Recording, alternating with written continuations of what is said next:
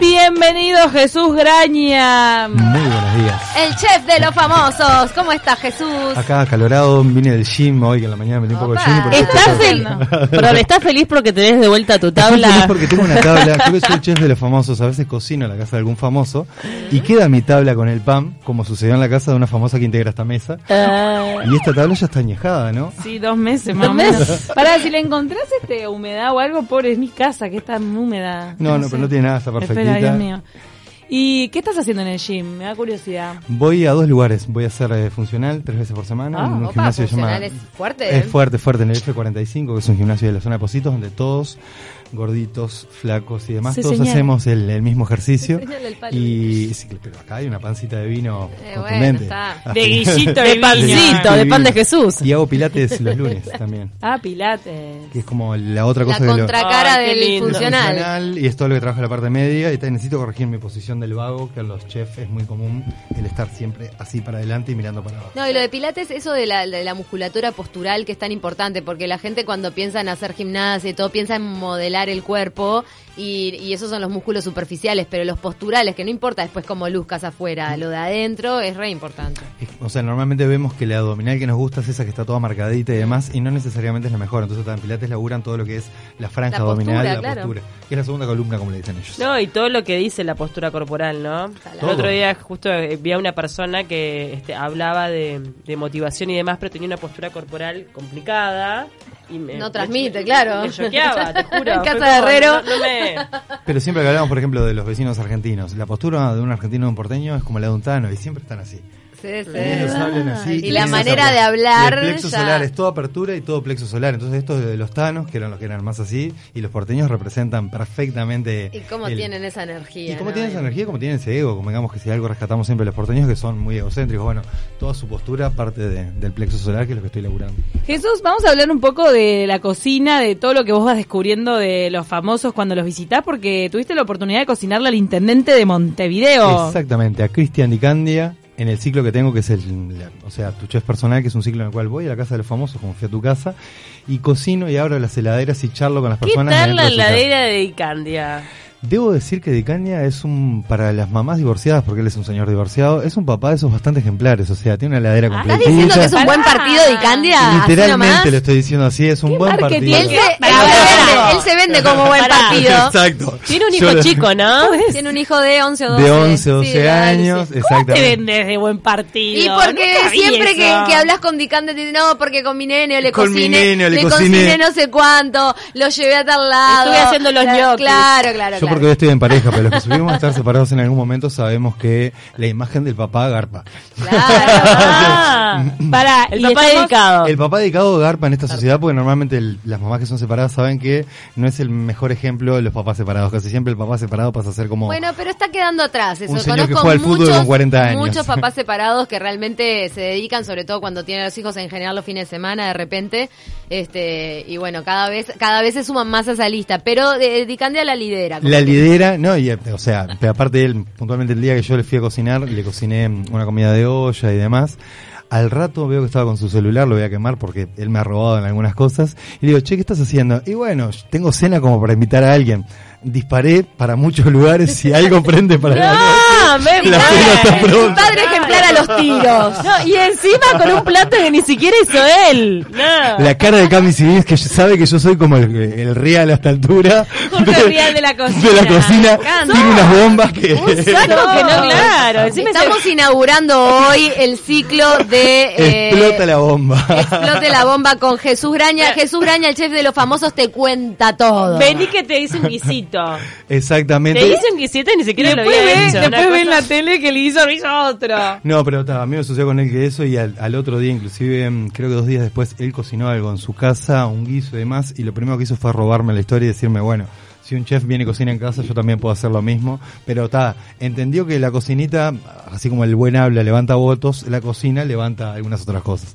Mirá qué bien. Bueno, Pará, no, yo me iba a poner de abogada del diablo porque no sabemos si Dicandia fue al supermercado especialmente para que su heladera luzca reluciente y que luzca. No, no. O él es de- verdaderamente un amo Pero- de casa. Acá Amo de son- casa. acá- fruta, verdura, huevos, Fruta, leche. verdura, huevo, leche, manteca empezada. O sea, todos los que acá tienen una heladera normal y que cocinamos alguna vez, te das cuenta cuando un una heladera está hecha como para la foto.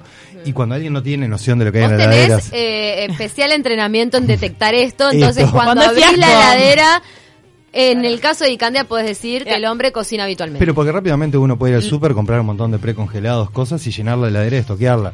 De ahí a tener una manteca empezada, frutas empezadas, cosas así, es porque hubo. Está cocinado. bueno lo de Bueno. lo que esté empezado, ¿no? Está bueno lo que esté empezado Ahí y está se si imprime- bueno vas la a mentir, variedad. cortá la manteca, metele Hacer un poco de cositas, gas, mentir. pasarle un poco ahí. Cuchillo. Eso es- No, y lo otro es, en casas donde se cocina, uno encuentra, hablamos de los utensilios, utensillos de casa que se cocina. Claro, el Ay, sartén, El sartén, la, la, olla, es obvio que no son... Cuando hablas con alguien y te dicen, no, porque yo cocino un montón y la olla es como de foto de, de una marca conocida de ollas, ta, Mm. No así te que creo. no se cocina. Le- Es muy importante, por ejemplo, el, el leve desgaste en la cuchara de madera. Eh, Todo ese tipo de cosas. Es- Eso es- se nota es enseguida. importante que en algún momento las cosas estén quemadas por Y que fuera. la pared alrededor de la cocina tenga alguna manchita de Alguna grasa. manchita de grasa y demás. Pero es, pero es literal. Mirá si ese se ojo co- clínico, ¿eh? Te re das cuenta de una casa donde se Ese es un ojo cocina. clínico, de alguien que cocina o de la suegra que viene a controlarte la casa y te pasa el dedito así y dice, acá no todos están limpios. Pero bueno, yo creo que él, eh, sin hacer ninguna postura política, me mostró como que era un tipo común y corriente, inclusive ahí eh, venía de viajar a México, de un congreso en México, no sé qué historia. Entonces lo primero que hizo fue un, fue un domingo, levantar a su hijo y después prestarse para la entrevista. Y era eso, su heladera y su casa estaba como de alguien que se había ido una semana de viaje, pero estaba muy, muy completa la heladera, así que aplausos para el, para el señor Dicandia en ese plan. ¿Qué otro famoso te sorprendió con una heladera que vos dijiste bien? Que dije, O al contrario, alguna que haya sido el túnel del tiempo. Yo creo que las heladeras van de acuerdo a las edades, que fue una de las cosas que yo charlaba con, con Cairo, que fue por ejemplo mi primer entrevistado. Cairo me decía que la heladera de Cairo de 20 no es la misma de la heladera de Cairo de 40. Cairo cocina muy Ah, bien. Cairo cocina muy bien. Muy bien, y le dedica muchas horas. Le a la dedica cocina. muchas horas a la cocina e inclusive mm, yo fui partícipe de Cairo probara pescado de grande y comiera pescado y dijera que el pescado le gustaba, porque en la entrevista le cocinaba a propósito pescado siendo que no cocinaba, que ni que no le gustaba, y terminó comiendo como un niño que aceptó que aquello era un prejuicio y comió pescado perfectamente. Qué bien. yo creo que las heladeras cambian dependiendo de las edades, entonces Sí. quizás dentro de los entrevistados, los que tenían un perfil más joven, eh, como el Reja, tenían una heladera de lo que quizás sea el- un adolescente o Creo que alguien algún resto de mayonesa, una cosa así. una Sos media ayer. mayonesa y un medio limón había en la heladera de este cantante. En aquel momento estaba retomando un tema de amor con alguien muy conocido, entonces estaba más eh, implícito en el amor que en tener una heladera completa. Entonces cuando fui a hacer la entrevista su heladera estaba bastante vacía. Oh. Está bien. No, y también, por ejemplo, en, eh, en, eh, hablando de, de cuando uno es joven, creo que también la primera vez que, por ejemplo, se- te te vas a vivir con una pareja, ahí te das cuenta en la ladera que compran mil cosas que después no van a usar jamás. No, compré esta salsa de Ay, Dijon. sí, compré no sé qué. Y cuando te querés hacer la ama de casa y, y, viste y, y- y no tenés experiencia Sí, ama sí, de sí. casa, haces todas las burradas porque comprás cosas que n- inútiles, Millones de gastás latas. demasiado. ¿Alguna de esas salsas rinde comprarlas? Yo creo que no, salvo que uno sea un partícipe de comer muchos aderezos y demás, pero tal. No, la alioli es rica. La Ah, la alioli- alioli, sí. Que también, con un mixer hoy en día en tres No, segundos. lo podés hacer, pero hiciste- ah, lo qué rica hiciste que la rapidito. alioli. Creo que es eso lo que decían. Por ejemplo, las heladeras más completas son necesariamente en casas donde hay niños. Entonces, yo en todos los entrevistados Es que verdad. tuve, en casas donde había niños, porque uno como adulto. Niños chicos. Niños chicos, porque. ya la vamos ella abandonando. ya no, pero. Ah, pero leche no te puede faltar nunca jamás en la Jamás. vida. No. Huevos tampoco. Huevos tampoco, mermelada tampoco. En cambio, yo qué sé, yo en algún momento fui joven y soltero y sin hijos. Y tal, si me daba fiaca, por más que estuviera dentro del mundo de la cocina, solucionaba con un delivery. Claro. Vos a la mañana no le decís a tu hija, mirá, te pido un delivery ahora de pizza en vez de hacerte una leche. Y no, le, y no le podés, además la cena de delivery cuando son chiquitos no, no, no tenés muchas opciones. No tenés mucha opción, las minutas no son para los niños son- chicos, no tenés... en general Salvás una puré y vez o dos veces, churrasquito. pero ya está, después no lo, Sí, no lo pero salvás. No, en general carne, pollo, verduras, todas esas cosas cuando te es un niño chico tenés que tener. El raviolito te funciona, a mí me salva la El vida. fideíto. Sí, Fidelito el, te el que está salva. congelado. El que está congelado. Y después lo otro es, bueno, como los temas de tiempo, las personas que he visto más complicadas de tiempo son las que han tenido la heladera más completa, que eso es lo otro. Mirá. Dentro de los famosos que conozco, los que veo que tienen como más tiempo libre, que son los famosos, entre comillas, en este país no hay, no hay, no hay- generalmente no se dice que hay famosos. El que se levanta a las 10 de la mañana casi siempre o al mediodía tiene la heladera vacía. El famoso tipo fe de paz que arranca el día a las 6 de Uh. la mañana y lo termina a las 11 de la noche, se hace momentos para cocinar en el día, se hace momentos para que haya cosas en el día. Entonces, ¿por qué? Porque implementó la heladera como parte de la rutina Y porque diaria. tenés que tener organización cuando tu vida está muy a full. A veces, cuanto más tiempo tenés, más tiempo perdés y menos cosas haces. No sé si les ha pasado. Sí, sí, sí, sí. A mí en momentos que estoy a full, a full de trabajo, me pasa que como me tengo que organizar, entonces, bueno, el domingo domingo fui al supermercado, llené toda la ladera, ya preví lo que iba a hacer porque sabes que después el tiempo no te va a dar. Pues si para- fueras una maricondo de la cocina. ¿Y cuál fue el más previsor en, en cuanto a el freezer? Que, que vos abriste el freezer y dijiste, tiene toda la, la semana Mira, completa. Me asombró bastante que el último programa que va a ser este miércoles fue de los hermanos Rabaquino, que puntualmente estábamos hablando ahora de, de antemano de ellos, que son el guitarrista, el batero de mano arriba, yo los conocí por ahí, pero tenían una banda antes que se llamaba Bun- eh, Banshee. bueno, Banshee. Banshee. Su ladera era una ladera como muy completa, pero inclusive eran dos... ¿Viven juntos ellos? Viven juntos como hermanos, Hermanos. tienen una casa acá y otra casa en el este y viven todavía bajo la tutela de sus papás, pero colaboran con la casa. Entonces son como eh, adolescentes grandes, son como unos Hanson de más de 30 años. Pero, viven con los papás. viven con los papás Ah. y colaboran con los papás en la cocina. Entonces, por ejemplo, en el programa terminaban participando la mamá y el papá como si fueran la mamá y el papá de dos adolescentes de 18, pero ellos colaboran con la cocinada y con la comprada porque son grandes fan de comer. Madurá, Entonces, Rabaquino.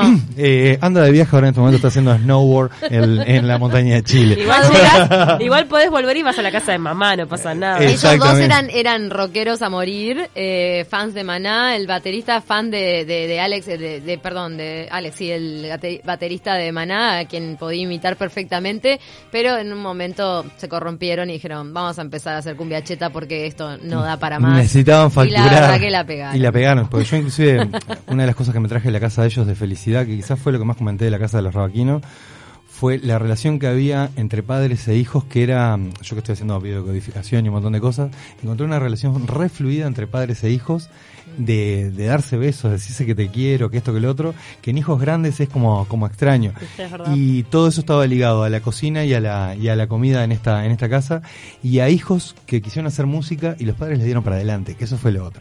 Ah. Porque uno es arquitecto, eh, Fede, y el otro es, es casi ingeniero. Les y dieron para adelante después y de que sin hicieron la envia- carrera. Después que hicieron la carrera, y, no, pero esto- estaban estudiando, no, porque... No, mentira, de le bancaron la Berkeley. Le bancaron, exactamente, se fueron a estudiar a la Berkeley, a una, a una escuela de música. Entonces, que en este país alguien le diga a tu hijo, sí, andate a Buenos Aires y estudia batería, que yo te banco la carrera. Entonces, lo que Sí, vi en la esa verdad. casa... Lo que vi en esa Bien. casa fue eso, que yo me, me vine como emocionado a decir, eh, Fede inclusive le decía a su mamá gorda todo el tiempo, le decía, gorda, venite a comer, que no siempre hay cosas caseras acá, y una relación eh, cuasi de adolescentes, pero linda. ¿Qué les preparaste? ¿Qué les hice? Les hice el primer plato que yo cociné cuando yo mm, me salí de la cocina formal.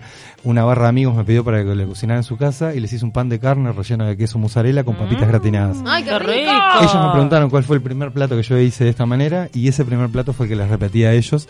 Aparte el programa es medio cortito, Cami sabe que en una hora y media grabo, entrevisto y demás, entonces todo se tiene que dar en una hora y media real. ¿Qué le pones adentro mozzarella al pan de carne? Le pongo musar- no hago como la señora de antes, no le pongo huevos duros porque me parece encontrarme con algo seco y pico, yo soy de usar muchas verduras, entonces pico morrones, cebollas, zanahorias, un montón de cosas, entrevero todo esto con la masa de la Pero carne todo picada. cocido. No, todo en crudo. ¿En crudo? Entonces hace que después cuando vos cortes este pan de carne no quede seco, porque al tener tanta cantidad de verduritas adentro que después O van sea, a mezclas alargar, con la carne picada todas esas Todas esas verduritas. verduras. Hago- Y a la mozzarella le pones panceta o alguna cosa de esas. panceta también le pongo a la, A la la carne. carne. y A la, la carne. saborizo Porque el toda. pan de carne sin panceta, perdón. Pero yo le No. Ah, pongo por arriba el- eh, la panceta. A veces también le pongo. Porque queda bueno, doradita. Que queda doradita. Pero un buen pique es eso, casi siempre el pan de carne adentro es una cosa como seca, Sí. bueno. Y es una forma de agregarle verduritas cuando hay. ¿Y cuando la hay críos verdura en cómo casa. se la pones? ¿Rallada o chiquitísima? Chiquitita, chiquitita. Hago toda la misma cortada de verduras, cual si fuera una fritanga para un guiso. Claro. Zanahorias, morrones, cebollas, todo. Bien mini. Bien mini, todo el entrevero con la carne picada, pancetita, armo este pan de carne, lo condimento, queso en el medio, mozzarella y al horno. ¡Qué Qué rico! rico. Es un tremendo plato, es rico, se derrita la mozzarellita adentro Guau, y no sí, queda sí. sequito. Nos pasaste una receta alucinante Está bueno que para las le vas verduras. a cocinar a los rabaquinos entonces en la próxima edición. En la próxima edición que sale hoy, hoy de- a las 20.30. por Hoy Novasuro. 2030 pueden ver cómo se hace este pan de carne con verduritas. Y conocer Exactamente. a esta familia tan particular, amo. Conocer, y lo otro es, este pan de carne que hice fue un pan de carne de como un kilo y medio con papas y demás. No costó toda la receta más de 400 pesos, entonces se puede Bueno. hacer ocho porciones de una tremenda comida por 400 pesos. 500 pesos para una co- familia de cuatro es una comida muy barata. No, y además deliciosa. Es escuchame. deliciosa, que eso es lo otro. Entonces está, porque la carne picada de esta manera uno le ¿Dijiste agrega... con papitas no hacer? No, Con Jamás. papitas. No, por eso te iba a Eh, pero las preguntar. No, papitas no. no sé, siempre son Siempre congeladas. saben, no. Por eso. son ricas. El si igual. sabe hacer papita no, sé de ver- No, hay unas cosas Hay para, unos- para, para cortar sacar- la papa ¿Quién hace? redonda Ay, y la cara. fritan.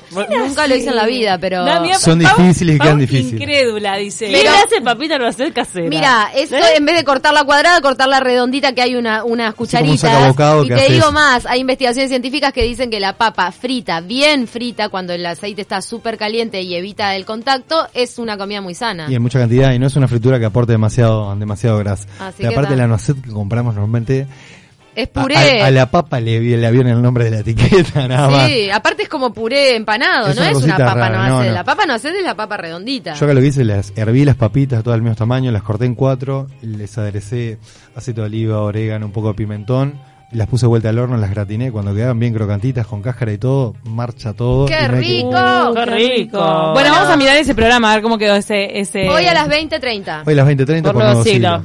Buenísimo, la verdad espectacular. Me encantó saber todo lo, lo de Dicandia que anda vendiendo aceite No, no. A, lo- a los tiros con el guiso de Jesús.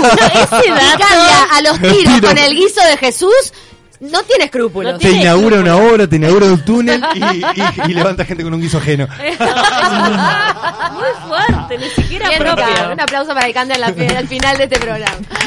Tiroteando ahí con el guiso ajeno, ¿no? Una cosa de loco.